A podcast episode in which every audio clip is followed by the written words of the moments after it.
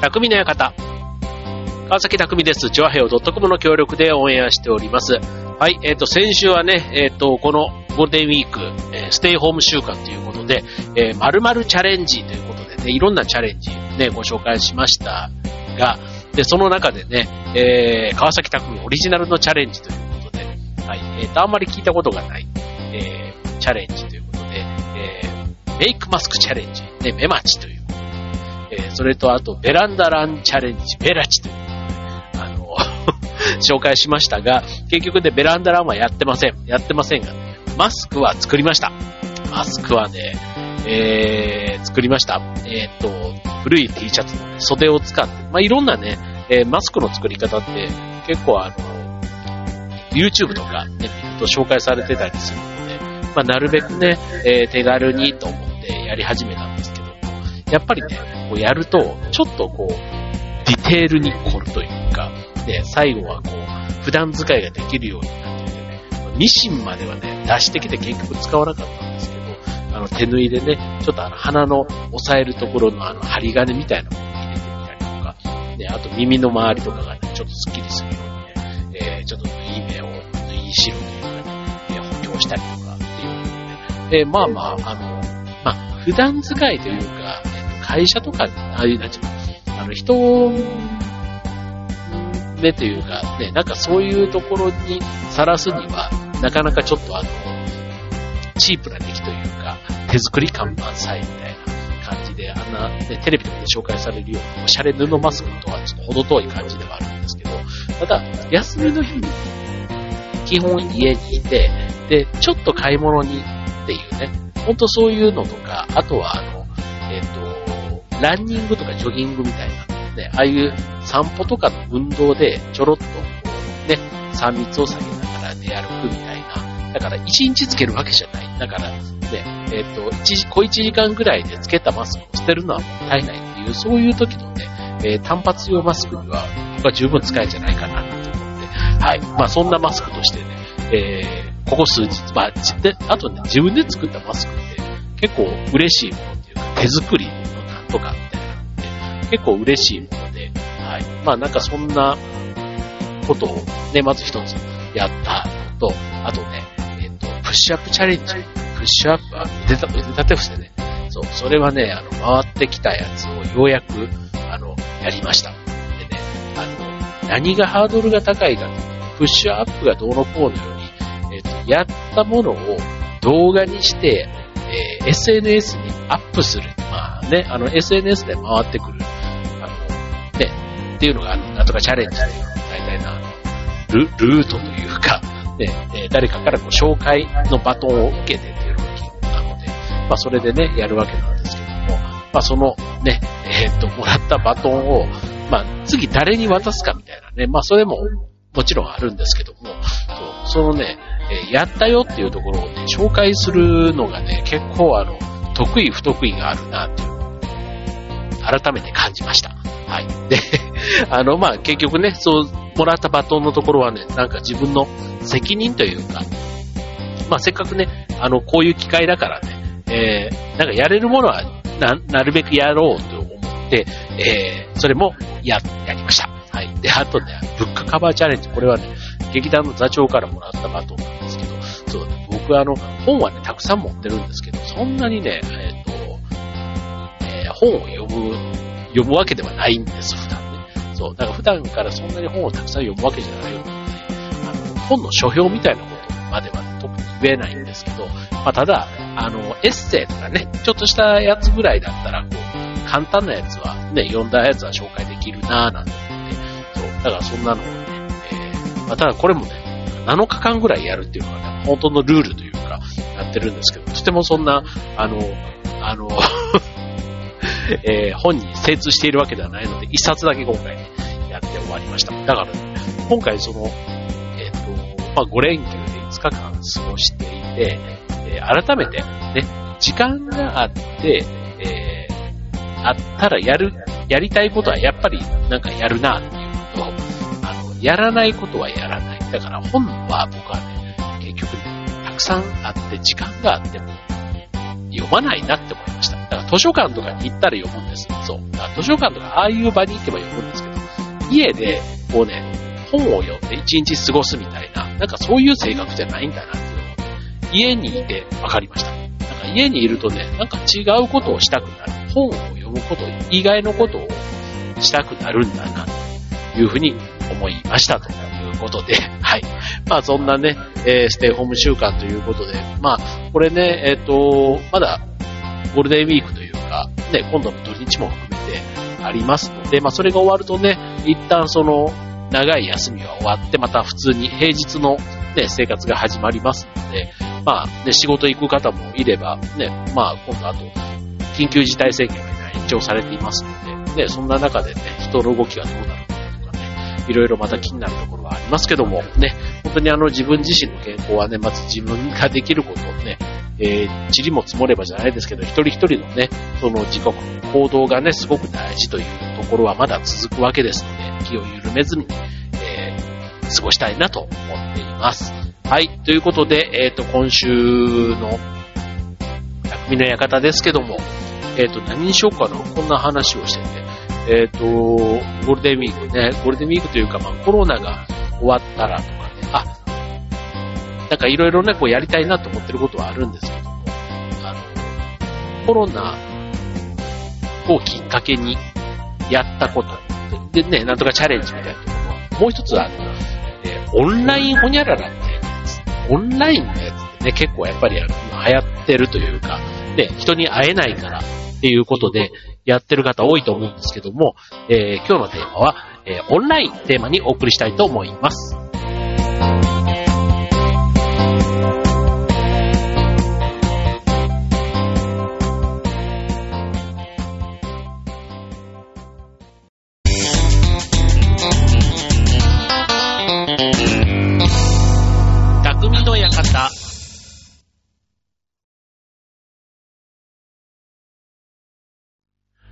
はい、えー、今日、あ、そうそうそうそうそう、今週からね、ちょっとあの、変えました、音楽。あの、ジングルをね、さっき、はい、あったと思うんですけど、ジングル作ったんですよ。で、えー、っと、これもね、本当にこの匠の館、ね、調和兵を開局からずっとやらせてもらっている番組で、もう10年も経つのにね、ほとんど音楽をいじったことがなかったんですけども、これね、えー、っと、音楽のこれ自体は、えー、っと、河合音楽、河合ミュージックの、エクスポットっていうね、そういうソフトを使ってるんですけども、実はね、いろんな機能がこれ、あるソフトなんですよ。で、えっ、と、このソフトのね、機能も、ね、まあちょっと我流ではあるんですけど、もう少しね、使いこなせた方がいいかななんて思って、そう。それであの、ジングルの機能があったんで、それをね、ちょっと作ってみたっていうね、本当にもうあの、試しというか、ね、一番簡単なやつで作ったので、まあまあまあ、あの、ちょっとお許しくださいというところなんですが、はい。まあ、こういうのもね、ちょっとあの、いろいろ入れていくと、ね、番組ももう少し面白くなるかななんて思いつつなんですが、はい。まあ、ちょっとトークのね、この時間は、なので、あの、BGM はちょっとカットして、え、トークオンリーでね、え、お届けしていきたいと思うんですけども、えっ、と、オンラインホニャララ。ね、一番最近で言えば、えっ、と、ね、オンライン飲み会。ね、オンライン飲み会皆さんやりました？あの、僕はね、えっ、と、4回ぐらいやりました。はい。えっ、と、劇団系とかね、会社の人とかね。はい。なんですけども、あの別に飲み会じゃなくても、えっ、と、女子会的なやつで言えばオンラインお茶会とかね、なんかそういういろんな、あの、要はオンラインで繋がってちょっと話をしましょうみたいなね。まあそういったものなんかもね、ちょっとあの手軽にというか、えっ、と、LINE のあのグループでのやつももちろんあれば、もう少し人数が増えるとね、 Zoom とかね、 Zoom でいいのかな？ Zoom？Zoom？あの、バンドのね、ブームみたいな、あっちの発音でいいのかちょっとわかんないですけど、 Zoom でいいですかね？はい。とか使ってっていうのが、まあ今だと、えー、メジャーな流行りの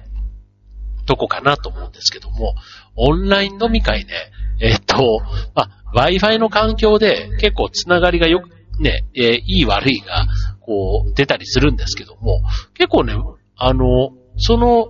ルーズさというか、うん。まあ、途切れたら途切れたで、まあ仕事じゃないからね、別にみんなそんなカリカリしてるわけじゃないし、あの、で、喋ってる方も、あの、まあ切れたからだからなんだ、みたいな感じでね。うん、まあ、一体ね、二人でやったらちょっとね、ですけど、複数人で繋がってると意外とあまり気にならなかったりするな、なんていうのがね、感想です。で、あとは、ね、あの、音声の状態がね、やっぱりね、悪いと、結構あの、聞く方も喋る方もどっちもストレスになるなと思うので、なるべくね、えっ、ー、と、Wi-Fi 環境というか、ね、その接続の環境は良い状態にできたらなおかっていうところかなとは思います。はい。まあ、あの、ね、ネット環境はそれぞれね、えー、住んでる戸建てだったりマンションだったりね、いろいろこうあったりしますので、まあ一概にこう、どうこうね、すぐに解決しない話かもしれないんですけど、まあそれがね、えー、あれば、結構オンライン飲み会自体は、ああ、まあこう、うん。あとね、やっぱりこう、ずるずる引きずらないというか、なんか1時間ぐらい喋ったらね、まあなんか、飽き、飽きてくるって大変だけど、まあいいか、みたいな、ちょっと満足する。うんその人恋しくなってたところが満たされる感があるので、まあ40、45分から小1時間ぐらいがね、ちょうどいいのかな、なんていうふうに思いますけどね。はい。で、えー、っと、あと、オンラインって言ったらやっぱり、あの、今、エンターテイメントがね、非常にあの、しづらいし、見に行きづらいし、そもそもやってないしっていうのがあります。ので、いろんなね、オンラインでね、えー、芸人の方がなんかそういうライブを配信したりとか、ね、あと、えっ、ー、と、まあ、このオンエアね、昨日って言った方がいいのかな？うん。えっ、ー、と、三谷、三谷幸喜さんの12人の優しい日本人っていうのをね、えー、20年ぐらい前ですかね、流行ったのっていうか、ね、えっ、ー、と、舞台ですけども、それをね、 Zoom でね、今回あの、やるということで、はい、えっ、ー、と、12人のね、役者の方々が、まあ、朗読といってもね、 Zoom だから顔は出るわけですけども、まあ、それでね、実際にこう、や、やるというのをね、えっ、ー、と、前半1時間、後半1時間の計2時間に分けて、ね、やって、これ今あの、YouTube のね、生配信やっていましたけども、あの、1週間ぐらいはこれね、今見れるそうなので、ね、そんな形ででも、まあエンターテインメント、ね、舞台のこう雰囲気をね、届けるというね、そんな取り組みもあったりします。はい。まあオンラインはね、あとはその、学校の授業なんかはね、オンライン授業、オンラインセミナーとかね、まあそういったものなんかはもうだいぶ主流になってきて、これはもしかしたらコロナが終わっても、ね、なんか使えるところはね、どんどん残しといていいのかななんて思ったりしますけども、はい。えっ、ー、と、そう。まあ、ただね、やっぱりこう、あの、ライブの良さって、ね、あの、いくらオンラインが便利かもしれないけど、まあ、ないよりマシって意味では、ね、あの、ね、飲み会とかもそうですけど、うん、ですが、まあ、僕は個人的には、やっぱりその、オンライン、まあ、ないよりマシ。でもやっぱり直接会うとかね、なんかその良さみたいなところは、やっぱりどうしてもね、まあこれね、古い考え方かもしれないし、ね、なんかコロナの後はね、こう、例えば今は、えっと、会社とかでも、うんと、印鑑、日本の印鑑というか書類の文化が残ってるのが結構ね、会社に出出勤させるなんか原因になってて、なんて話をね、聞きますけども、そう、まあそれはそれでね、なんかあの、電子化できたらその方がいいなと。全然それ自体に反対する話ではないんですけども、ただね、やっぱり人と人との触れ合いみたいな、なんかそこがね、どんどんどんどんこうオンラインでってなっていくのも、ちょっとそれはね、なんか寂しいなだから飲み会とかね、ああいうコミュニケーションの機会みたいなところ自体は、まあ確かにね、別にあのオンラインでね、この画面越しにっていうのでもあるかもしれないけど、やっぱりこのね、こう間合いっていうか空気感っていうのかな。なんかそういうのって結構大事にしとかないとダメな分野もある。何でもかんでもオンラインがいいって話でもないのかななんて。だからオンラインセミナーとかっていうのも、まあ当然言ってる、あの、先生の言葉は、ね、画面越しに聞くことができるかもしれないけど、ただやっぱり先生も生徒のね、反応とか、なんかその表情とか、ああいうのを生でライブで感じ取った方が、よりこう気分が乗るというか、ね、なんか、良い指導をしてくれそうな気がするんですよね。そう。だから、なんか、まあ、ある程度ね、こうし、致し方がない。今みたいな時にオンラインを使う、使えるようにしとくっていうのは大事かもしれないんですけど、あくまでサポートであって、そう、手話やっぱりね、直接やるっていうのがね、すごく大事なんじゃないないかな、なんていうふうには思っています。はい。まあね、オンライン、まあそうは言ってもね、やっぱりあの、えっ、ー、と、地域がね、この間やったオンライン飲み会なんかもやっぱりこう、えっと、名古屋と大阪と、あと僕が今いる千葉と、ね、この3つ繋いでやったんですけども、そう、なんか今までね、なんかそういうことやろうなんて発想すらもなかったんですけど、なんかね、急に、あの、ゴールデンウィークもね、規制ができないとかね、なんかあとオンライン規制なんていうね、言い方も出てきた時に、あ、なんか久しぶりにちょっと話しよっか、なんて言ってね、連絡をしたりもしましたけども、はい。まあそんな、ね、あの、オンラインの便利さ。あとはね、やっぱり電話がね、今もうあの、昔と違って顔が見えるっていうのがね、なんかこう当たり前になっているっていうのもすごく新鮮ですよね。そう。昔だとね、電話でね、顔が見えるなんていうと、あの、ね、パソコン使い始めて、ね、スカイプとかね、ああいったのとかね、海外にいる人とね、こう顔を見ながら話ができるっていうのは、おーなんてパソコンってすげえななんて思ったのもね、えっ、ー、と、ずいぶん前の話ですけども、そう。なんかね、今はね、顔を見ながらコミュニケーションが取れるっていうのがすごく当たり前になっていますので、はい。まあそういう意味では、ね、あの、電話はだいぶ進化したなっていうふうに思いますけども、なんかね、ライブみたいなところの良さはね、なんかどんどんオンラインに置き換わってしまってっていうのも、ね、だからオンライン診療なんていうのもね、ありますよね。病院がね、混雑してて。だから、ね、直接、ね、お医者さんと会えないよりは、ね、あの、何かしら、オンラインででも見てもらえた方がっていうのはね、ありますけども、それが主流になっていくっていうとちょっと違うかななんていうふうにも思うところです。はい、オンラインとても便利ですけどもね、あの、使う、うまくね、使い分けというか、ね、そこが大事なのかななんていうふうに思います。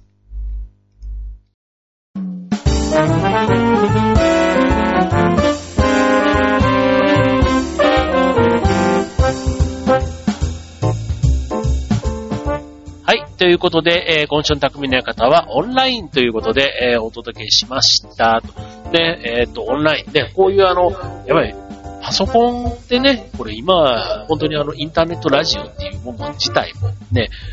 そういう意味ではまあ、オンラインのね、中で皆さんとこうやり取りをしている昔のね、FM とか AM しかね、ラジオがなかったと比べると、だいぶ便利になりました。で、あとはね、ラジオ自体が、ね、そういう意味では直接、あの、リスナーの方と会うわけじゃない。ね、えテレビみたいに画像があるわけじゃない。ね、この声だけで皆さんとコミュニケーションを取るっていう意味では、ね、あの五感のうちの、ね、視覚の部分は特に使わないわけじゃないですか。じゃあ、あの、テレビと違って、で、テレビはテレビの良さがもちろんあるし、ラジオはラジオの良さがあるっていうところは、なんか僕はね、あの残しといていいなって思うところなんですよね。そう。だからあの、ね、本の中でだけで想像ができる面白さと、ね、それが、ね、テレビとか映像、映画とかになって、で、視覚で入ってくる情報を取って考えると、かなりね、やっぱり視覚にの情報に左右されるところってすごく多い、大きいなっていう風に思うんですよね。そうだから同じ資格と資格で比べるんだったら、オンラインよりも生、ライブの方がいいな、なんていうふうに思ったりしますけども、ただやっぱりコミュニケーションの取り方みたいなところで、あの、ラジオとテレビとかね、本と映画とかね、なんかそういう同じ題材を使った時には、その視覚を閉ざすっていうことで、さらに想像力が膨らむみたいなね、あの、ところっていうのはあるなと思うので、なんかそれはそれでうまく両立というか、両方がね、生き残っていけるようになるんじゃないかな、なんて思いますけどね。はい。まあ、ただね、やっぱりオンラインはね、便利です。便、利便性っていう意味では、あの、ね、今までこう、なんか、めんどくさいとか、ね、えー、ちょっと、使うというか、一歩踏み出すのに二の足を踏んでたみたいな人が、もうね、嫌が王にもっていう風にね、なってきたところがあるので、まあ僕もね、そういう意味では、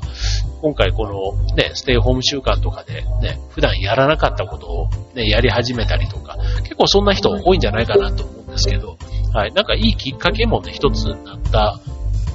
やつは、ね、今後もね、うまく、それを自分のね、リズムというか、生活の一部に組み込んでいけたらな、なんていうふうに思いますし、ね、オンラインも、ね、こう、ね、さっきのあの、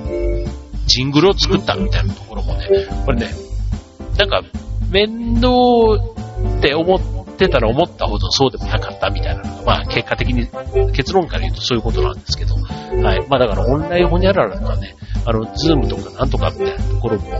あと、最近ね、 Slack ってやつ。 Slack っていうね、なんかね、情報のコミュニケーションの、あの、ツールなんですけど、それなんかもね、使ってみると、あみんななんか動画とかね、そういうのがどんどんどんどんアップできたりする、あの、共有の、あの、ソフトというかアプリなんですけども、そうそういうのもね、スケジュール管理とか、ステータス、議事録を共有したりとか、写真動画、なんかいろんなものがね、えー、アップできて、なんかこう、プロジェクトの進捗管理にね、なんか、みたいなこととか、だからそういうのもね、いろいろ進んでいて、詳しい人がたくさん周りにもいたりするので、そう、そういう情報ね、なんかこう、今回すごくあの、自分からも取りに行く、あと向こうからももらえる、そんな機会もね、この、えっ、ー、と、1ヶ月ぐらいは多かったかな、なんていうふうには思っています。はい。まあ、ちょっとね、オンラインのやつ、なんかオンラインゲームとかね、ああいうのも、そう、僕あんまりちょっとゲームしないからね、なんですけど、あの、ね、知らない人と対戦できたりとかね、なんか聞いてるとすごく楽しそうですよね。はい。まあ、いろいろね、えー、オンライン上で、あ、そうだ、そうだ、オンライン英会話とかもね、今やってますけど、そう、だから世界のね、世界中にいるというか、ね、えー、僕はフィリピンの先生が多いんですけども、ね、フィリピンの先生とね、タイムリーにね、英語英語を教えてもらえるなんていうのはね、やっぱりこのオンライン化が進んだ、ね、えメリットとね、間違いなく言えるところかなと思います、はい。まあ、この辺はね、えっ、ー、と、家にいても、ね、本当にだから、今だからこそね、こういうのでいろいろ、ね、家にいても退屈しない、いろいろ情報も取れる、ね、そんな時代でよかったなって改めて思いますよね。昔だったらテレビと新聞ぐらいしかなかったですからね。だからそう考えたら、ね、はい、今はある意味贅沢で過ごせてる、ステイホームなのかな、なんていうふうに思ったりもします。はい、ということでね、え、皆さん引き続き、あのー、心健やかに、体元気に、ね、家でもできる運動。僕ね、あの、YouTube の、えっ、と、マンションダイエットというのを検索するとね、11分、11分ぐらいの、あの、お姉さんが出てきてね、えエアロビを、部屋でできるエアロビを教えてくれるんですけども、それにね、最近ハマっていますので、皆さんもぜひね、えマンションダイエットに出てきますので、はい、もしよかったらチャレンジしてみてください。はい、ということで今週の匠の館はここまで。バイバーイ。